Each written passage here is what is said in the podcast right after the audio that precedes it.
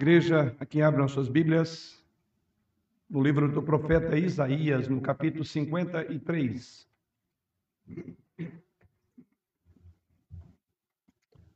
Livro do profeta Isaías, no capítulo 53 desta profecia.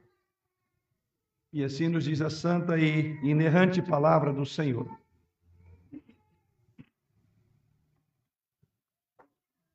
Isaías 53. Quem creu em nossa pregação e a quem foi revelado o braço do Senhor, porque foi subindo como renovo perante ele, e como raiz de uma terra seca, não tinha aparência nem formosura. Olhámo-lo, mas nenhuma beleza havia que nos agradasse. Era desprezado e o mais rejeitado entre os homens homem de dores e que sabe o que é padecer. E como um de quem os homens escondem o rosto, era desprezado e dele não fizemos caso. Certamente ele tomou sobre si as nossas enfermidades e as nossas dores levou sobre si, e nós o reputávamos por aflito, ferido de Deus e oprimido. Mas ele foi traspassado pelas nossas transgressões e moído pelas nossas iniquidades. O castigo que nos traz a paz estava sobre ele, e pelas suas pisaduras fomos sarados. Todos nós andávamos desgarrados, como ovelhas, cada um se desviava pelo caminho, mas o Senhor fez cair sobre ele a iniquidade de nós todos. Ele foi oprimido e humilhado, mas não abriu a boca. Como cordeiro foi levado ao matadouro, e como ovelha muda perante os seus tosqueadores, ele não abriu a boca. Por juízo opressor foi arrebatado, e de sua linhagem quem dela cogitou? Porquanto foi cortado da terra dos viventes, por causa da transgressão do meu povo, foi ele ferido. Designaram-lhe a sepultura com os perversos, mas com o rico esteve na morte. Posto que nunca fez injustiça, nem dolo algum se achou em sua boca Todavia, ao Senhor agradou moê-lo, fazendo-o enfermar. Quando der ele a sua alma como oferta pelo pecado, verá a sua posteridade e prolongará os seus dias, e a vontade do Senhor prosperará nas suas mãos.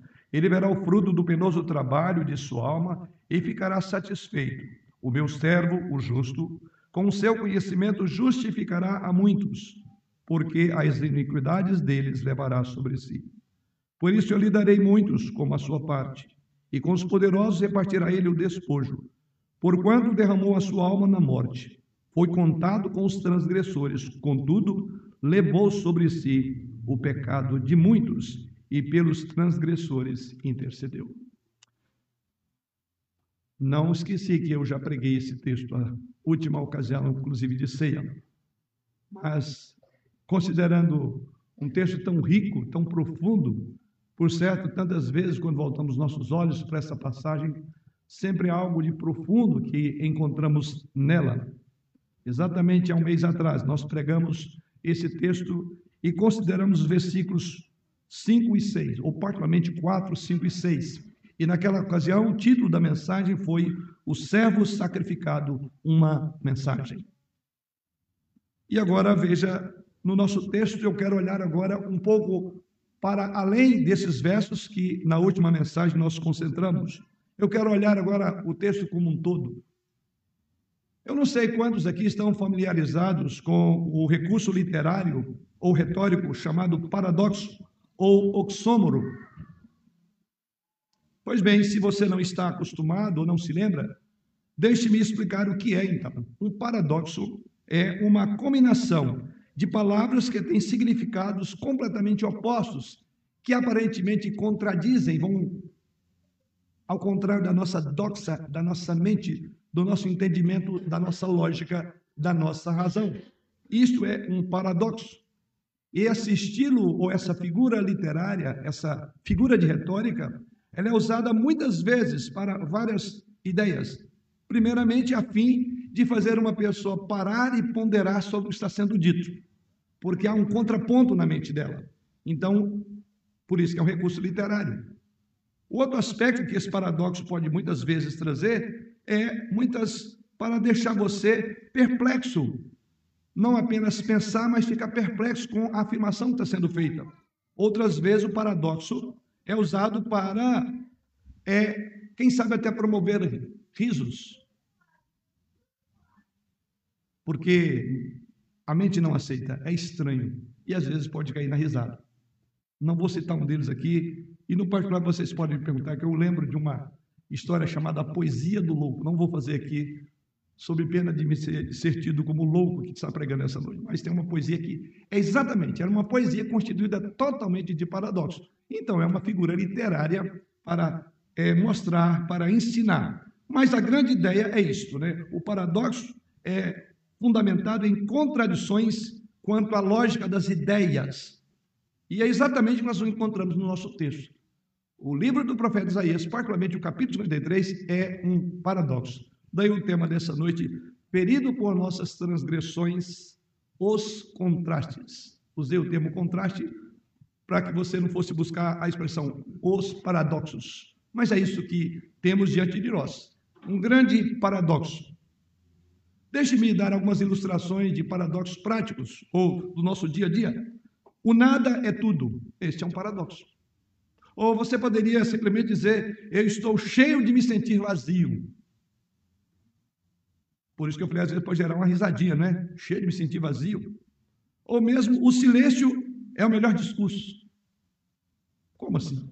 Mas esse é um paradoxo.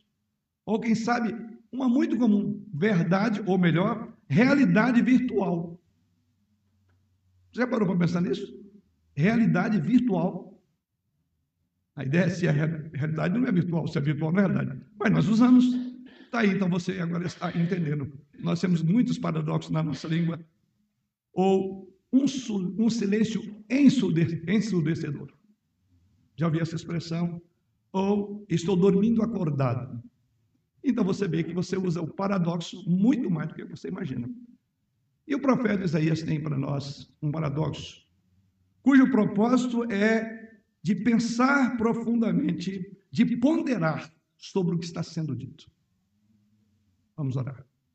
Senhor, nesta hora nós buscamos novamente a tua presença, para que tu nos auxilies com o teu Santo Espírito, tanto aquele que em teu nome fala, como aqueles que ouvirão a tua palavra para que ela encontre um local especial e adequado segundo a necessidade de cada um dos teus filhos que subiram à tua presença essa noite nesse recinto, como aqueles que estão acompanhando por meio dos canais dessa igreja. Dá, Senhor, que esta mensagem, que a tua palavra realmente possa produzir transformação, possa produzir santificação naqueles que já têm o temor do Senhor e conversão, mudança de vida naqueles que ainda não conheceram o paradoxo da fé por meio de Jesus Cristo. E é em nome dele que oramos gratos. Amém. O paradoxo de um servo sofredor. O texto dessa noite, irmãos, é uma das passagens mais conhecidas que faz alusão ao Messias vindouro. E é uma das passagens mais citadas pelos autores do Novo Testamento. Depois você pode conferir, a exemplo é, ali no texto que encontramos de Atos, capítulo 8, versículo 30 a 35, vocês vão lembrar aquele momento quando é, o eunuco é, pergunta a Filipe, o eunuco da rainha de Candace, ele estava lendo um texto e ele pergunta, é, Filipe pergunta, você sabe o que você está lendo? Entendes o que lê? Diz, como eu, eu posso saber se alguém não me explicar? E o texto diz lá que ele estava lendo o livro do profeta Isaías. Não o livro como um todo, mas estava lendo esta passagem. Então é uma citação. E assim poderíamos também olhar 1 Pedro, capítulo 2, versículo 22 a 25, quando Pedro diz que nós temos que ter como modelo Jesus Cristo, que sofreu calado, que foi como ovelha muda perante os seus testemunhadores, ou seja, e assim teríamos inúmeras as passagens. Então, o primeiro ponto que nós devemos destacar aqui é que é uma passagem das mais citadas em todo o Novo Testamento. Mas olhando para esse texto e para a profecia como um todo, Isaías destaca o que teria sido um contraste confuso para a maioria dos santos do Antigo Testamento, um paradoxo, o que seria algo muito difícil de entender. Então ele vai nos ensinar por paradoxos. Ele vai apresentar a pessoa de Cristo por paradoxos, por algo que é completamente alheio, estranho a uma mente natural. No entanto, Este contraste não é central, apenas para a história do Evangelho, que nós veremos depois na aplicação dessa mensagem, como que a nossa vida é uma vida de paradoxos. As nossas aplicações, a conclusão chegará a esse ponto. Mas nós vamos ver também que é a grande mensagem do Evangelho. Se você não entender o paradoxo, se você não entender o que Isaías diz, você não consegue entender o Evangelho. Você não enxergará a beleza da glória de Cristo, mesmo ultrajado, desfigurado, como é apresentado no texto sagrado, como um servo sofredor. Daí o nome feridos, ou ferido por nossas transgressões. Este capítulo 53, ele está inserido no contexto mais amplo. Qual é o grande contexto do livro do profeta Isaías? E, particularmente, o capítulo 53 é que o povo estava no meio do cativeiro babilônico, muito conhecido de todos nós. E ele começa então a trazer esperança a partir do capítulo 40. E ele então pretende encorajar o povo, mostrando que Deus haveria de mudar a sorte dele. Deus haveria de redimi-lo como havia prometido pelos profetas. Mas teria que decorrer um período de 70 anos. Mas o, o cativeiro não seria o fim deles. Então, a partir do capítulo 40, o livro do profeta Isaías, Deus tem, através do profeta Isaías, o propósito de mostrar que o final dele seria um final de restauração. E aí onde entra, dentro desse texto, o servo sofredor, o capítulo 53. Então Isaías tem como propósito mostrar que haverá uma redenção futura. E ele apresenta ela na forma mais elevada, o ápice, a conclusão de uma redenção futura. Mais do que redimi-lo do cativeiro babilônico, como de fato isso se deu depois dos 70 anos, Deus tinha algo muito maior, falar de uma redenção que transcenderia o tempo e espaço e que chegaria a mim e a você hoje. O paradoxo da obra de Jesus Cristo por nós. E, particularmente, o profeta tem quatro paradoxos a apresentar-nos aqui. Vamos a ele. Ou quatro contrastes, para usar o nosso tema aí. Os quatro contrastes. Primeiro deles, no versículo 1 a 3, observe comigo. Quem creu em nossa pregação? É a pergunta do profeta. E a quem foi revelado o braço do Senhor? Porque foi subindo como renovo perante ele, e como raiz de uma terra seca, não tinha aparência nem formosura. Olhámo-lo, mas nenhuma beleza havia que nos agradasse era desprezado e o mais rejeitado entre os homens, homem de dores, e que sabe o que é padecer, e como um de quem os homens escondem o rosto, era desprezado e dele não fizemos caso. Nesses três versículos nós temos o primeiro paradoxo. E o grande paradoxo você verá que é um homem rejeitado, como o próprio texto diz. Porém, este que os homens rejeitaram, ele era um escolhido de Deus. Nós o rejeitamos, diz o profeta. Esse a quem nós rejeitamos, ele é o escolhido de Deus. Primeiro grande paradoxo. Como pode ser rejeitado, porém escolhido? É isso que Isaías diz. Mesmo que este servo tenha assim, um ministério importante a cumprir, amplo, mesmo sendo escolhido por Deus, ele será rejeitado, diz o profeta Isaías. Esse Messias não será bem recebido. E por isso este capítulo começa com uma queixa. E qual é a primeira queixa do profeta, logo no versículo 1? Quem creu e a quem foi revelado o braço do Senhor?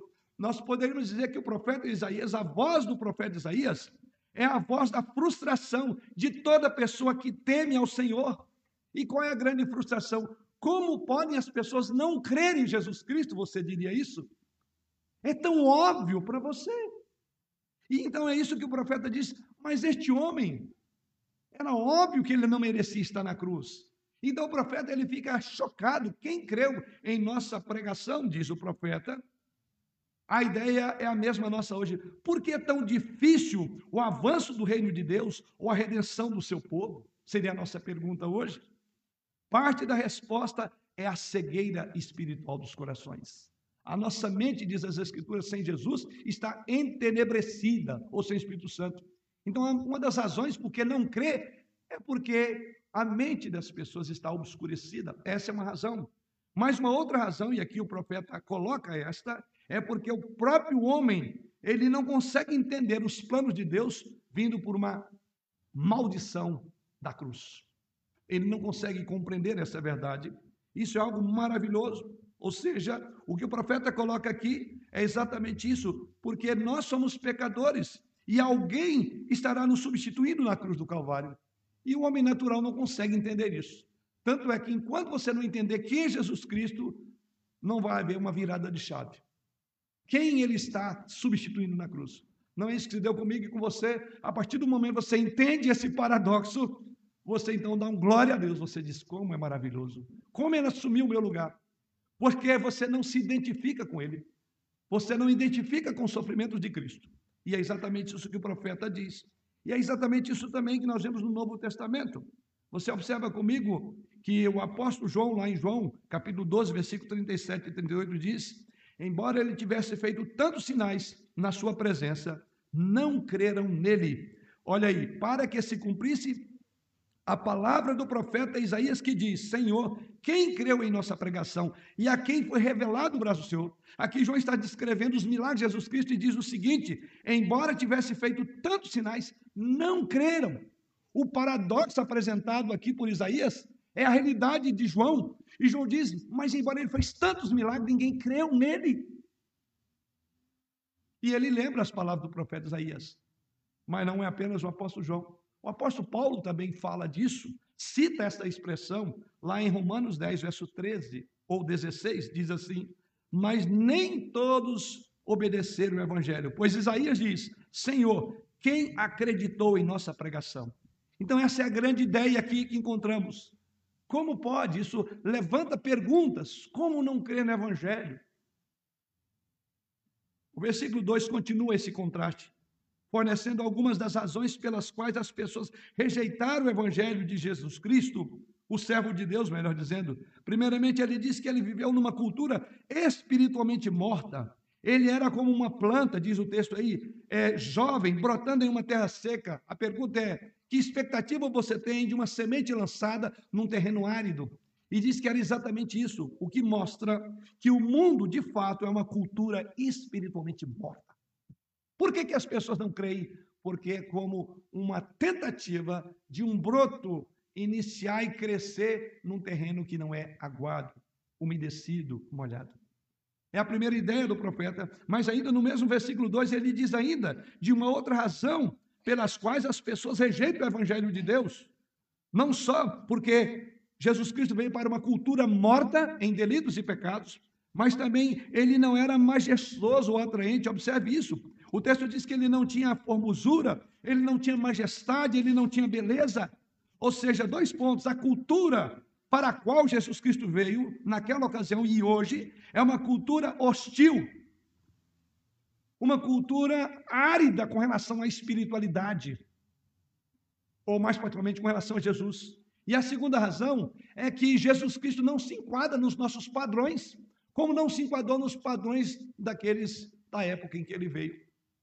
O que eles esperavam? Um Messias, um Redentor, um rei, e ele vem numa manjedoura. Eles esperavam alguém que viesse reinar, e ele morre como um ladrão. Você entende isso? É um grande paradoxo para a mente do próprio judeu. E é exatamente essa pergunta: quem creu em nossa pregação? Isaías já está apontando para o futuro e diz: de fato, ele será rejeitado, porque a cultura será hostil a ele, a cultura não entenderá isso, e a cultura tem expectativas que não são as expectativas de Deus. Por isso, então, ele foi rejeitado. Uma cultura que continua rejeitando a Jesus Cristo é a nossa cultura atual. Mas o versículo 3, ele então conclui a razão dessa sua rejeição. Ele diz que o escolhido foi rejeitado. E observe as descrições dolorosas desse homem chamado homem de dores. Primeiro, diz que ele era desprezado, verso 3, e o mais rejeitado. A ideia aqui é que as pessoas não se importavam e não o aceitavam falar de Jesus Cristo. Depois ele diz que ele era também chamado de homem de dores. Veja o versículo 3, homem de dores, e que sabe o que é padecer. Ou seja, ele não parecia ser um homem que estivesse sobre o favor de Deus. A impressão é que alguma coisa errada estava com ele, porque eles não entenderam que ele não estava fazendo aquilo por si, mas por alguém. Ele depois prossegue dizendo no versículo 3 que ele era aquele de quem os homens escondem o rosto. A ideia é que, é que ninguém gostava ou ousava olhar para Jesus, porque ele era repulsivo, revoltante para todos. E você vai lembrar aquelas palavras lá na cruz: salva-te a ti mesmo, se és filho de Deus, desce daí. Então o profeta já olha com toda clareza o que aconteceria da rejeição do servo sofredor. Ele seria rejeitado, diz o texto, e por fim, ele diz mais: ele era desprezado, finalzinho do verso, e mais rejeitado. A ideia é que o povo não o considerava digno de preocupação, de amor, de compaixão ou qualquer lealdade. Os próprios discípulos não foram leais a Jesus. Os irmãos sabem disso. Não foi só Pedro que estava distante do Senhor Jesus. Na hora que foi para a cruz, não tinha nenhum dos discípulos. Então, exatamente isso que o profeta Isaías diz. Enfim, é a grande, o grande paradoxo. Sim, de fato, Jesus Cristo foi rejeitado. Ou, no dizer do profeta, de fato, ele seria rejeitado, como o foi. Então, a imagem aqui é de alguém que, por quem as pessoas têm uma aversão. E ainda assim, o grande paradoxo, ele é o escolhido de Deus.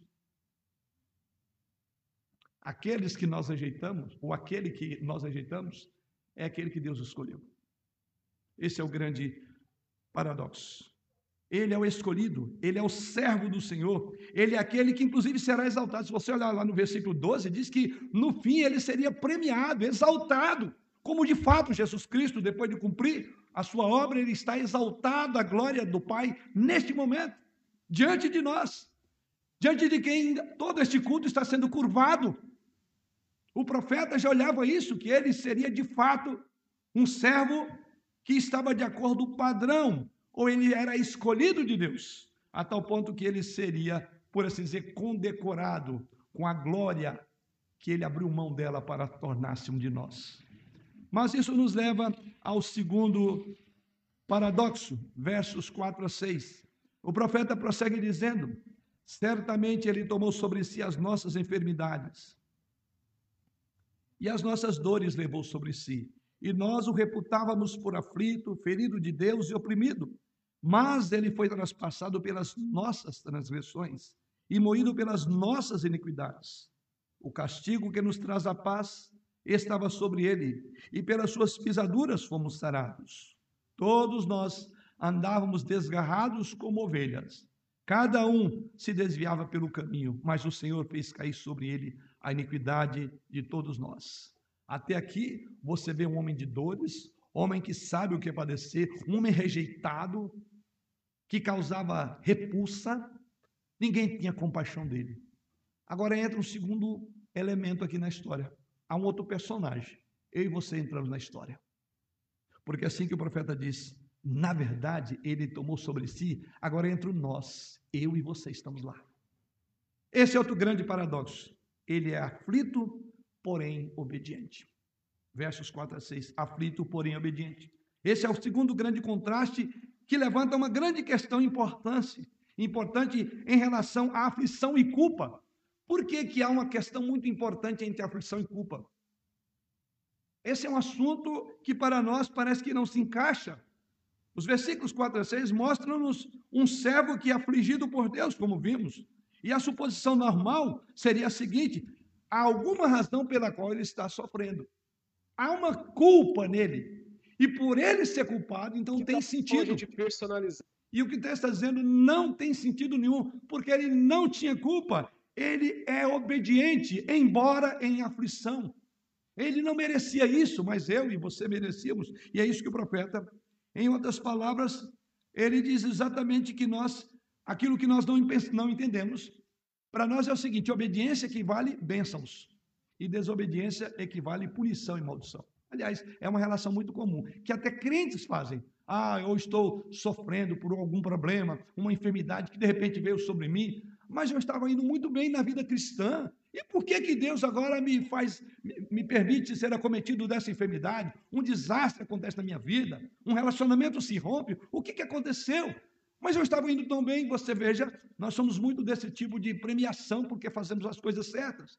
Isso não funciona no contexto cristão. Muitas vezes Deus nos permite sofrer em obediência dentro da aflição, porque a aflição é uma bênção de Deus, e esse texto apresenta exatamente isso. Embora ele era aflito, era um homem obediente, ou foi obediente.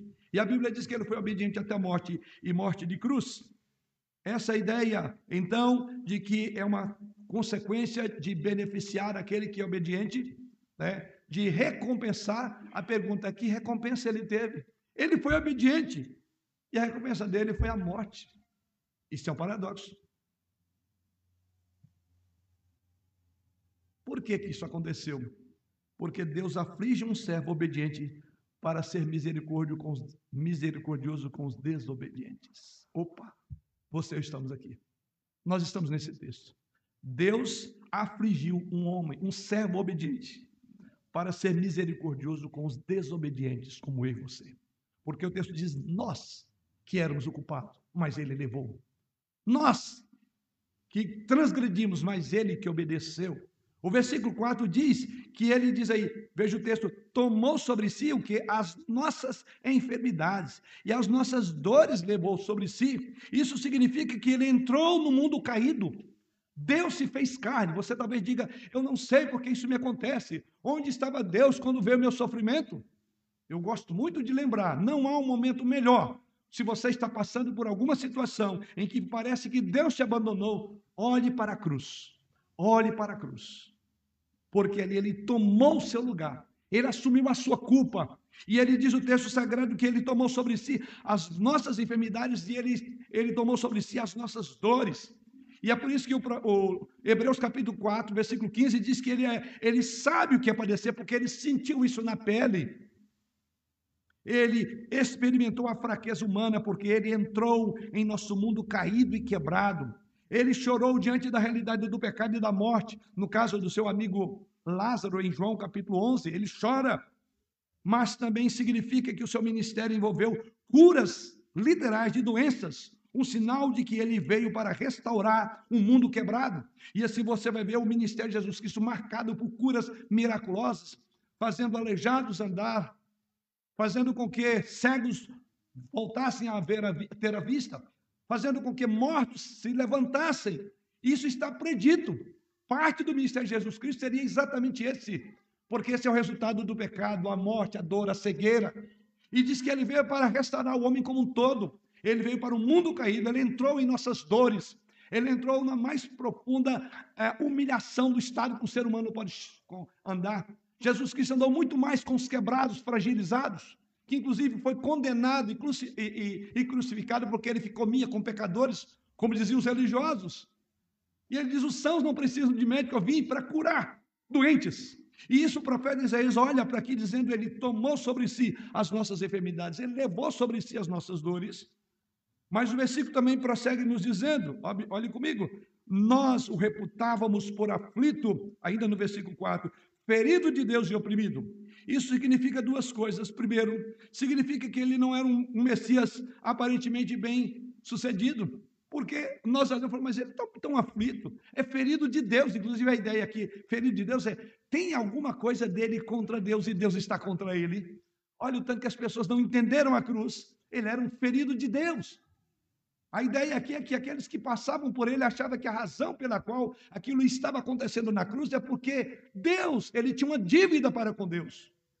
Quão tolos somos quando nós olhamos para a cruz, se nós não enxergarmos que nós estamos nele e ele assumiu a nossa culpa, a nossa dor. E é isso que o profeta disse. Uma outra razão é, significa que foi muito difícil chegar, não era muito difícil chegar à conclusão que ele tinha um débito para com Deus. Por isso que o texto diz: é, ele foi aflito e ferido de Deus e oprimido. Muitos não entenderam que aquela cruz não tinha a ver com o servo sofredor, mas com aqueles que até o maltratavam, que até o mataram. Os versículos 5 e 6 esclarecem essas coisas. Veja que esses são alguns dos versículos mais gloriosos de toda a Bíblia. Inclusive, nós destacamos a última mensagem, que teve o tema o sacrifício, ou servo sacrificado, foi exatamente os versos 5 e 6.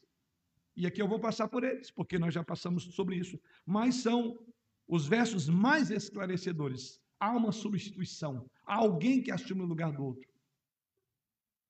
Aprendemos aqui sobre o escandaloso paradoxo do Evangelho. Vemos que o servo é punido por causa das transgressões de transgressões alheias. Ele é esmagado em referência ao que aconteceu com Jesus Cristo na cruz, diz o texto sagrado. O resumo vem no versículo 6. E o versículo 6 resume: quando somos descritos como quem? Ovelhas errantes e egocêntricas. E diz o versículo que Deus coloca as nossas iniquidades sobre ele. Então, isso é evangelho, é um grande contraste, é sobre isso que o apóstolo Paulo fala em 2 Coríntios 5, versículo 21. Paulo diz assim: Por amor de nós, ele foi, ele se fez pecado. E aquele que não conheceu pecado, ou seja, não praticou, para que nele nos tornássemos justiças de Deus, justiça de Deus. Jesus, embora perfeitamente obediente, foi afligido, diz o texto. E mais um contraste. Você encontra isso aí nos versos 7 em diante.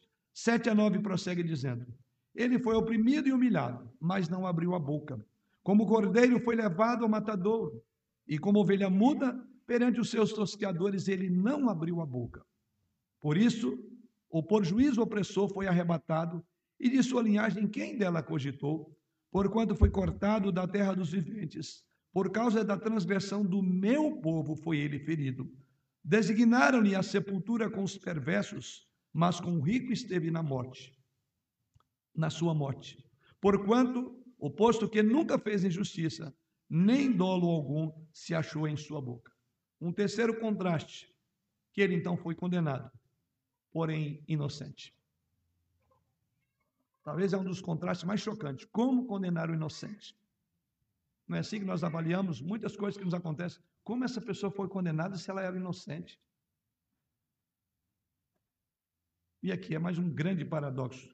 O terceiro contraste que o profeta coloca aqui está referindo-se à natureza da morte de, de Cristo. Como um inocente é condenado. O quadro dos versículos 7 a 9 é um quadro que mostra exatamente algo que é chocante. Deus condenou um inocente.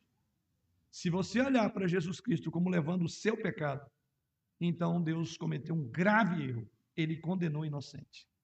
Mas o texto diz que quem era que desgarrou? Quem são as ovelhas que se afastaram? Somos nós. Embora nós nos afastamos, mas por meio de Jesus Cristo, Deus nos traz de volta ao redil. E ele faz cair sobre o Senhor Jesus a nossa iniquidade. E o versículo 7 estabelece aí a inocência desse servo.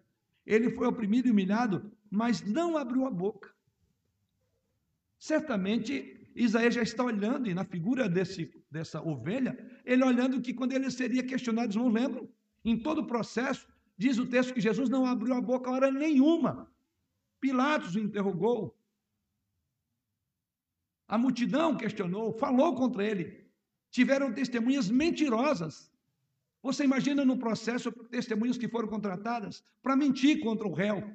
Ele não tinha advogado de defesa, você vê isso, um processo, coisa elementar de um processo judicial, ele não tinha um advogado de defesa. O Estado não proporcionou. Ao contrário, contrataram mentirosos. Mas o texto diz que ele não abriria a boca. E a minha pergunta, quando você vê Jesus Cristo em todo o seu processo, em que momento ele respondeu às acusações? Ou em que momento ele diz, olha, isso não é verdade? Ele ficou calado. E ele não poderia dizer que não era verdade, sabe por quê? A razão por que ele estava sendo condenado era verdadeira. Não na perspectiva humana. Porque o tribunal que estava condenando e julgando Jesus era o tribunal do céu. E ele não abriu a boca. Porque ele estava representando um pecador diante de um Deus santo. E pecadores diante de Deus santo não têm resposta. Porque são pecadores, merecem morrer. E o profeta disse que ele viria, iria para lá sim, como uma ovelha muda perante os seus tosquiadores. É surpreendente, é extraordinária essa questão. Aqui o servo ele é submisso. Jesus Cristo ele optou por abraçar a injustiça. Grave bem, Jesus optou por abraçar a injustiça. Não recorreu. Não houve uma outra corte. E até mesmo dentre os homens não tinha corte de apelação. Jesus Cristo estava no Supremo Tribunal, não é esse que temos aqui, como os do mundo. Ele estava diante do tribunal universal. Ele estava diante do tribunal da terra. E aqui o que você vê é exatamente isso. Argumentar contra o Pai sobre o quê? Que perfeição de Jesus Cristo em nosso lugar. não tem o que questionar. Ser sentenciado e morrer. O salário do pecado é a morte. Ele diz: Eu vim para isto, para morrer. Tente entender a mente de Jesus Cristo substituindo você. Perfeito a ação dele diante do grande tribunal. Ele, em silêncio, diz o profeta Isaías: a injustiça é ampliada pelas ações cúmplices e humildes do próprio servo. A injustiça se tornou mais grave quando você olha Jesus Cristo, você talvez diga: Senhor, por que o senhor não fala? Por que não responde? Silêncio. Não só os seus lábios, mas ele não revidou. Os irmãos lembram? Que foi uma pancadaria na hora que ele foi até chegar à morte. Tanto é que o seu, ele foi desfigurado, o profeta disse que ninguém gostava nem de olhar. Dava repulsas olhar para ele sangrando. Era quase um morto ambulante. Diz que ninguém olhava para ele. Aí você diz, mas por que, que ele não se defendeu? Ele foi mudo, o silêncio dos lábios, o silêncio de ação. Aliás, alguém quis agir por ele, que foi Pedro, e os irmãos lembram? Calma aí, Pedro, guarda essa espada. Porque isso já é predito, ele iria mudo, ele não haveria de reagir. Ele poderia, numa palavra, destruir todos que estavam ali. Por isso que a obediência a Jesus Cristo é algo que nos encanta. É profundo o que ele está fazendo ali. É assumindo a nossa pessoa, o nosso papel, a nossa responsabilidade diante de Deus. Por isso que ele não apelou para uma outra corte. Por isso que ele não revidou aqueles que o maltratavam. Porque o nosso pecado não merece é, qualquer tipo de reação contra Deus, é ouvir. Pecados não se explicam, um dos hinos aí. Pecados se pagam e Cristo pagou por mim. Então você entende por que ele está em silêncio? Você entende por que não tinha apelação? Porque você e eu tínhamos que ir à morte e Jesus fez isso. É um condenado, porém ele era um inocente como homem, como homem de Deus, como servo, sofredor, como o próprio Deus. Para tornar esse ponto ainda mais evidente, Isaías usa uma comparação com o cordeiro sendo levado para o matadouro. É isso que você vê no versículo 7. Ou seja, o servo de Deus, o Versículo 8 é magnífica essas coisas até aqui. Ele destaca que há uma injustiça que está sendo cometida. Ao mesmo tempo, ele entende que há um julgamento e que ele não recorrerá no julgamento porque ele tem que cumprir ele tem que ser sentenciado, ele tem que ser condenado, ele tem que ser morto. Então é aquele réu que vai consciente do que está acontecendo com ele. Mas o próprio Senhor Jesus é o inocente. Por isso que a Bíblia diz que Deus sabe o que é, Jesus Cristo sabe o que é padecer. Você não imagina o quanto que Jesus Cristo entende o que é, sofrimento. Melhor, você não imagina o que é sofrer foi um homem perfeito, que entendeu a dinâmica do sofrimento, da dor e da separação, até o ponto de morrer por você. Que maravilhoso contraste. E último contraste, ele foi também esmagado, porém vitorioso. Versos 10 a 12. O profeta prossegue dizendo: Todavia, ao Senhor agradou moê-lo, fazendo-o enfermar. Quando der ele a sua alma como oferta pelo pecado, verá a sua posteridade, prolongará os seus dias, e a vontade do Senhor prosperará em suas mãos. Ele verá o fruto do penoso trabalho de sua alma e ficará satisfeito.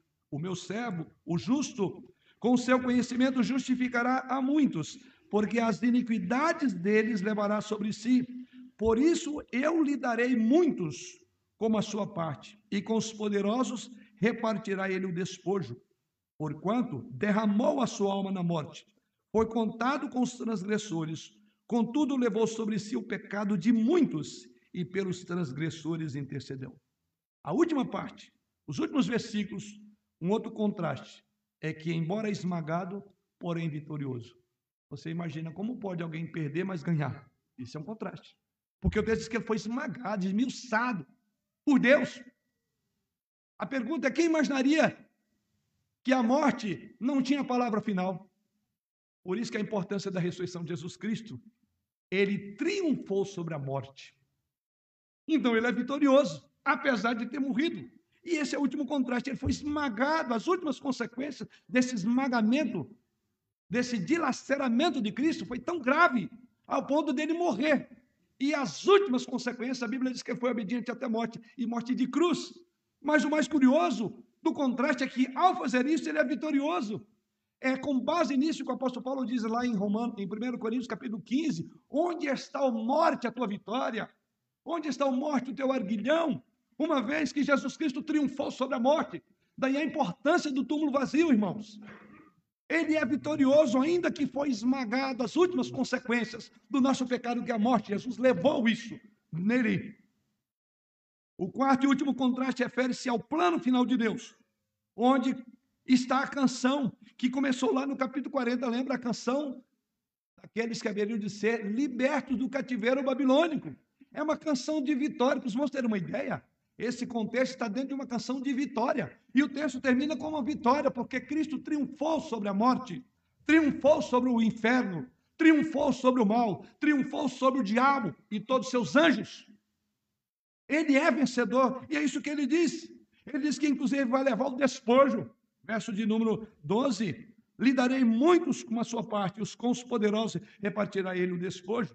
Então, Isaías 53 nos mostra que nem tudo o que parece, quando se trata dos planos de Deus, é aquilo que você possa eventualmente entender. A morte de Cristo é o plano de redenção, é um plano de vitória, e eu diria é uma reviravolta improvável. Tão improvável que depois de morto, lembre, os religiosos falavam o seguinte: foi lá no Império Romano e disse: Olha, põe guardas lá porque ele é um embusteiro, ele é um impostor. E vai lá que os discípulos dele pegam o corpo dele, some com o corpo dele está vendo? Ele disse que haveria de ressuscitar e ressuscitou. Mas na providência divina, o que é que Pilatos fez? Autorizou, falou: pode ir lá, põe guardas, para que os guardas vejam o que vai acontecer. E ao terceiro dia Jesus ressuscitou. O túmulo não pôde detê-lo. E o texto então termina com uma vitória ele triunfou sobre a morte. Isto é maravilhoso. De todos os contrastes, este é fundamental. Sabe por quê? Ele triunfou sobre o pecado, a morte. Significa que se ele estava fazendo aquilo por você e por mim, você já triunfou sobre o pecado e sobre a morte. Que bênção maravilhosa. O versículo 10 afirma inequivocamente que o esmagamento do Messias não foi algo que aconteceu por acidente, mas pela vontade permissiva de Deus. O texto diz: foi da vontade, olha que coisa preciosa, foi da vontade do Senhor esmagá-lo. Isto é repetido lá em Atos, capítulo 4, verso 23, onde Pedro diz o seguinte: Atos 4, 23. Quando Pedro vai referir a crucificação de Jesus Cristo, ele diz àqueles que estavam ouvindo, e ele diz o seguinte: Este Jesus, entregue segundo o plano definido e a presciência de Deus, vocês crucificaram, vocês mataram. Em outras palavras, o povo ainda era culpado, mas isso fazia parte de um grande, um grande plano de Deus. Então você só pode entender esses paradoxos quando você lê esses paradoxos sob uma perspectiva do céu. E o texto diz que esses paradoxos têm uma razão, tem uma lógica, ainda que pareça-nos estranho, é a lógica divina. A lógica divina é que ele tira um santo, que ele tira um perfeito, como seu filho, e coloca aquela obra dele no coração e na vida de pessoas imperfeitas e pecadoras como eu e você. Esse é o paradoxo da cruz. Veja o que ele diz na sequência. Ele diz: quando a sua alma ele vai ser oferecida sem culpa, ele verá o fruto do seu penoso trabalho. Final do paradoxo é que Jesus Cristo foi exaltado à glória de Deus Pai. E é por isso que toda a igreja ajoelha diante dele. É por isso que todo culto aqui não tem a ver comigo nem com você, mas com Jesus Cristo. É a Ele que devemos a nossa vida, a nossa vida eterna. É a Ele que devemos o perdão, porque Ele tomou o seu e o meu lugar. Realmente é útil ver isso sob a janela da perspectiva de Deus. E aí eu posso entender aquilo que Deus diz até, através do profeta Isaías: os meus pensamentos não são. É um paradoxo. Os meus caminhos não são os vossos caminhos. Querido, enquanto você não entender os pensamentos de Deus e os caminhos de Deus, você vai continuar levando a sua culpa. Você vai continuar ignorante, você vai continuar dizendo: Isso é um paradoxo para mim, eu não entendo nada. E lembre que o profeta Isaías começa essa canção do servo sofredor, dizendo que ninguém entendeu nada. Mas louvado seja Deus que muitos de nós têm entendido tudo do paradoxo. Para nós faz sentido. Faz sentido porque Deus estava tratando com o meu pecado, com a minha iniquidade, com o meu distanciamento, com a minha rebelião, com o meu amor próprio na cruz do Calvário. E quando você entende isso, então você fala: maravilhosa graça. Graça maravilhosa do Senhor Jesus Cristo. Este é o grande ponto do nosso texto. E o versículo 11 torna o plano de Deus ainda mais claro. Ouvimos falar no plano final de Deus, que é salvar pecadores. E olha o que ele diz: Ele verá o fruto do penoso trabalho de sua alma e ficará satisfeito o meu servo. Qual é o fruto? Ele diz o seguinte: com o seu conhecimento, olha a palavra, justificará a muitos. Os injustos passam a ser justos. E ele conclui dizendo: porque as iniquidades de quem? Deles ele levará sobre si. Eram as nossas iniquidades que foram cravadas na cruz do Calvário. O apóstolo Pedro disse que havia um escrito de dívida contra nós, que era contrário a nós, e na cruz ele rasgou o escrito de dívida. A grande palavra está consumado. Tetelestai. É uma palavra que irmão já decoraram. Está consumado. Que coisa maravilhosa. Tinha que ser esse servo sofredor. Hoje nós entendemos o paradoxo da cruz. Nós entendemos como Deus tratou do nosso pecado de uma forma como nenhum de nós poderia tratá-lo. E quando nós olhamos isso, nós vamos chegar à mesma conclusão de Paulo. Para alguns, a cruz é loucura. Para outros, é escândalo. Mas Paulo diz: quando eu olho para a cruz, eu entendo os paradoxos dela. E aqueles que entendem, ele diz: ele é poder de Deus, é sabedoria de Deus, é justiça de Deus. Tudo isso você vê na cruz. Quão rica e profunda essa figura de retórica. Como ela nos aponta para algo grandioso que está acontecendo ali.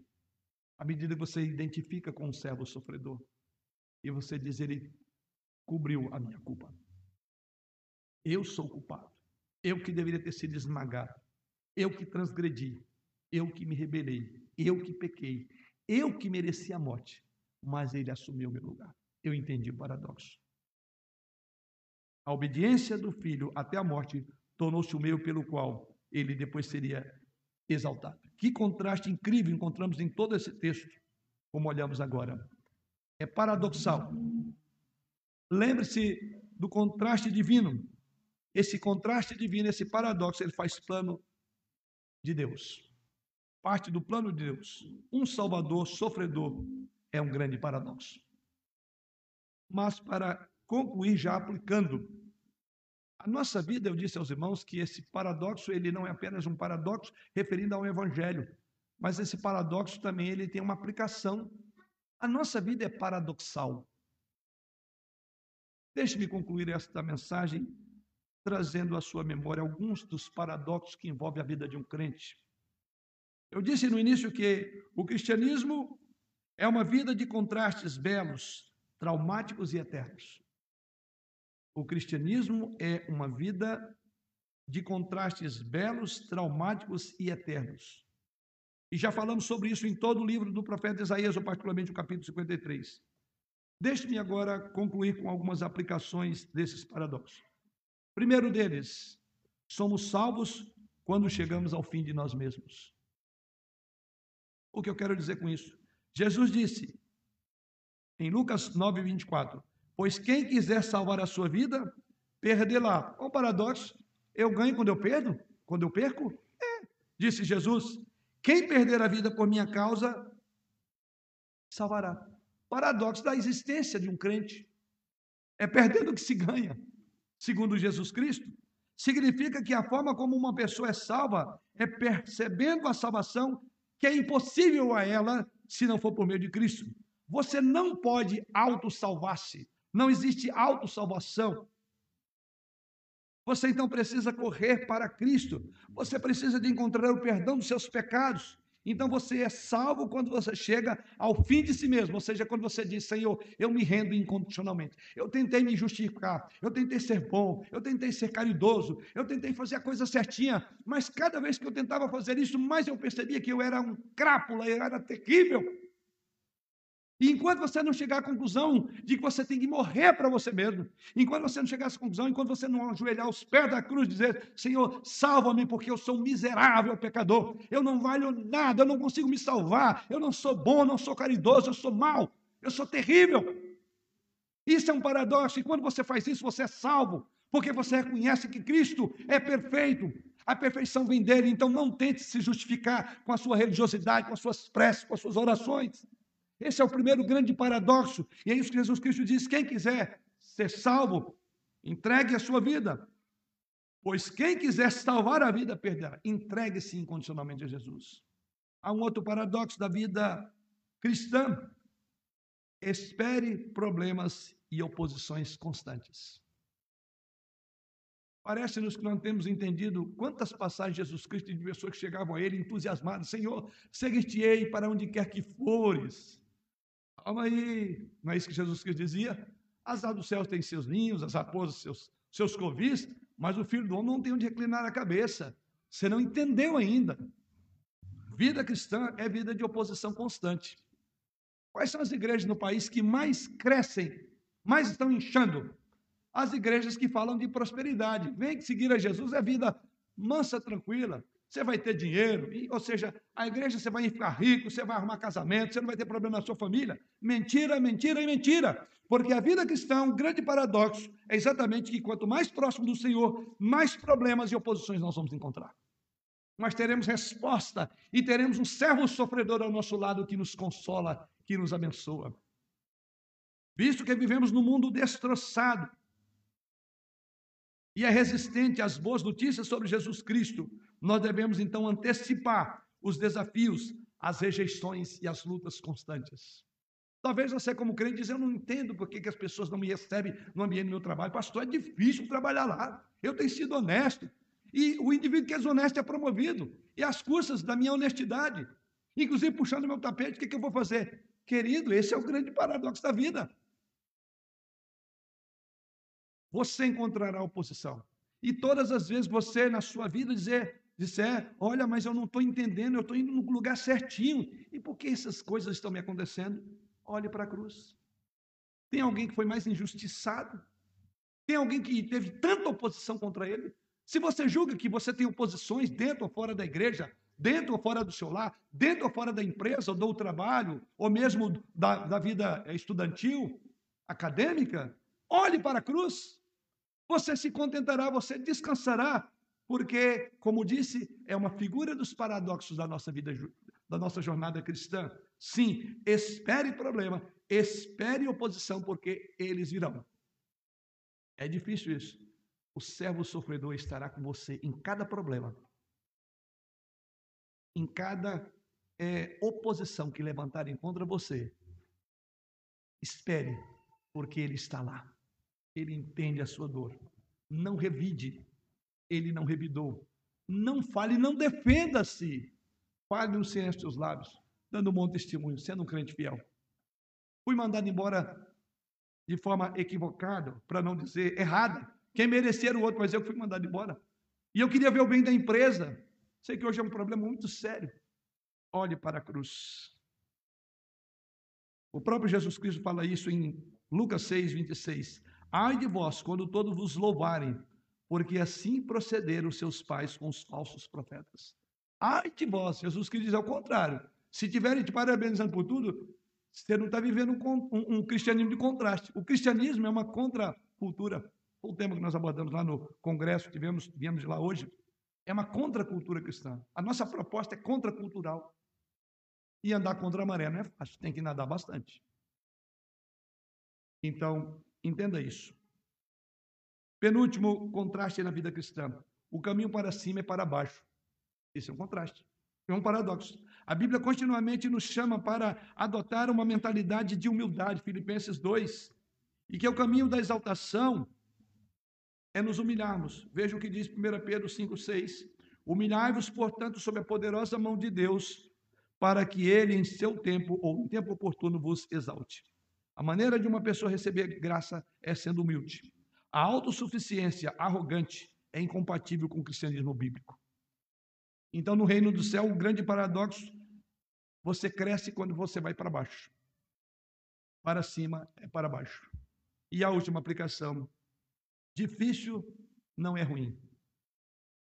A Bíblia regularmente chama os crentes em Jesus a perseverar em meio ao sofrimento e às dificuldades. E a razão é simplesmente que aquilo que está acontecendo na sua vida produzirá algo bom. Então, nesse sentido, difícil não é ruim. Olha o que Paulo diz em Romanos 8,16. Os sofrimentos do tempo presente não podem ser comparados com a glória a ser revelada em nós. Em outras palavras, o sofrimento produz coisas boas. Isso também Tiago diz em Tiago 1, 2. Meus irmãos, tende por motivo de toda alegria o passardes por várias provações. Difícil, mas não é ruim.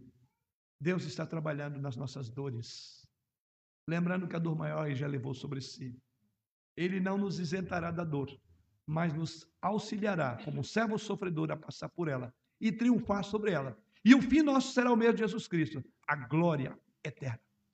Até que chegue lá, os sofrimentos farão parte da trajetória de um Deus que está esculpindo a imagem do seu filho em nós. A ele toda a glória. Amém.